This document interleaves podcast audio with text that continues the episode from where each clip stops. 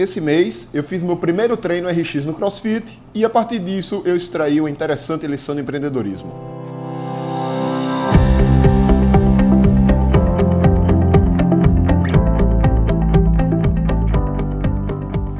Diga aí, amigo, aqui é Felipe Pereira e seja muito bem-vindo a mais um episódio do DigaCast. Bom, eu não sei se você me acompanha nas redes sociais, lá no Insta, lá no Face. E uma das minhas atividades que eu faço hoje, minha atividade física, é CrossFit. Não sei se você conhece, CrossFit é um esporte que ele junta vários tipos de exercícios diferentes. Então tem alguns exercícios aeróbicos, tem uma parte de levantamento de peso, alguns exercícios ginásticos, enfim, é um esporte bastante interessante, tem crescido muito, se tornado muito popular no Brasil e eu estou fazendo crossfit desde o final do ano passado. Comecei no final de outubro, ou seja, vai fazer aí um ano que eu estou lá participando do, do crossfit lá na box onde eu treino. E dentro do crossfit existem algumas categorias com relação à dificuldade dos exercícios.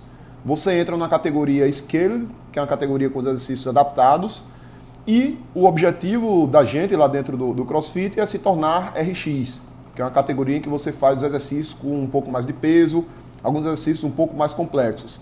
E obviamente que dentro desse processo acontece que alguns exercícios você se torna RX e outros exercícios você ainda faz como Skilled. E eu quando entrei no CrossFit, em outubro do ano passado, a minha expectativa era me tornar RX, fazer pelo menos algum treino RX, ou seja, todos os exercícios do treino fazendo com o peso e a recomendação dessa categoria, imaginava que isso seria aí num prazo de 3 a 6 meses. Então entrei ali final de outubro, então novembro, dezembro, final de janeiro, a partir de final de janeiro, mais três meses no máximo, eu acreditava que eu ia me tornar RX, pelo menos fazer algum treino. E o que acontece é que chegou em janeiro, nada, fevereiro, março, abril, maio, junho, nada de eu conseguir fazer nenhum treino, nenhum dia com os exercícios RX. E isso só aconteceu agora, no começo de outubro, isso aí com 11 meses treinando. E a grande lição que eu extraio a partir disso é que, do mesmo jeito que você cria uma certa expectativa, e às vezes aquela expectativa ela não é atendida dentro do CrossFit, por exemplo, a mesma coisa acontece no empreendedorismo.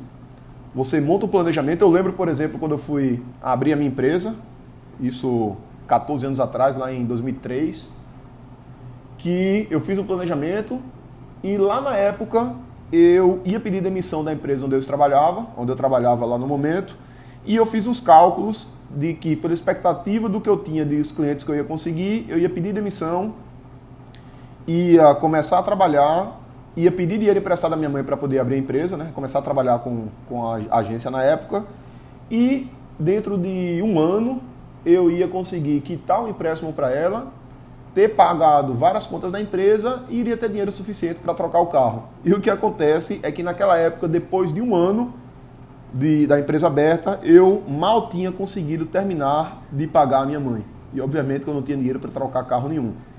E o grande lance é que isso acontece o tempo todo na carreira da gente como empreendedor. A gente monta um determinado planejamento, tem uma determinada meta e aquela meta muitas vezes ela não é atingida no primeiro momento. E aí o que acontece é que na prática muitas pessoas acabam desistindo. Elas acabam abandonando, acabam achando que aquela atividade que elas estão tentando desempenhar ela não vai dar certo, que as coisas não funcionam. As pessoas compram um curso online que o, o expert, o especialista, ele promete alguma coisa. A pessoa implementa ali algumas semanas ou um mês, não tem resultados, diz que o especialista está escondendo o jogo, quando na prática a gente precisa de um tempo que é maior do que o que a gente imagina normalmente para que a gente consiga alcançar aqueles resultados que nós desejamos. Então a grande lição aqui é, em primeiro lugar, a gente entender realmente se aquele prazo que a gente está definindo realmente é um prazo razoável ou se é um prazo que a gente superestimou.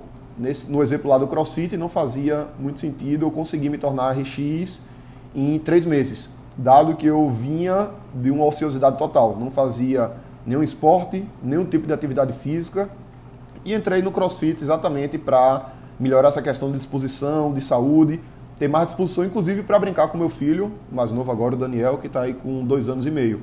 Então essa foi minha motivação. E a gente, quando vai definir essas metas, precisa entender se essas metas são plausíveis ou se elas não fazem tanto sentido assim. Outro insight interessante é a gente ficar atento que muitas vezes essa meta ela não vai ser batida e a gente não pode desistir. A gente precisa perseverar, precisa continuar forte, porque tem uma frase muito legal do, do Conrado Adolfo que ele fala que as pessoas não falham, elas desistem. Então, enquanto a gente não falha, na verdade, enquanto a gente não desiste, a gente simplesmente não falha, porque a gente continua tentando, tentando, tentando, até o momento em que lá na frente o resultado vai vir. Então é isso aí, isso é o insight que eu tinha para compartilhar aqui hoje. Se você gostou, aí deixa o review, deixa aquela, as avaliações estrelinhas. Um grande abraço e até a próxima.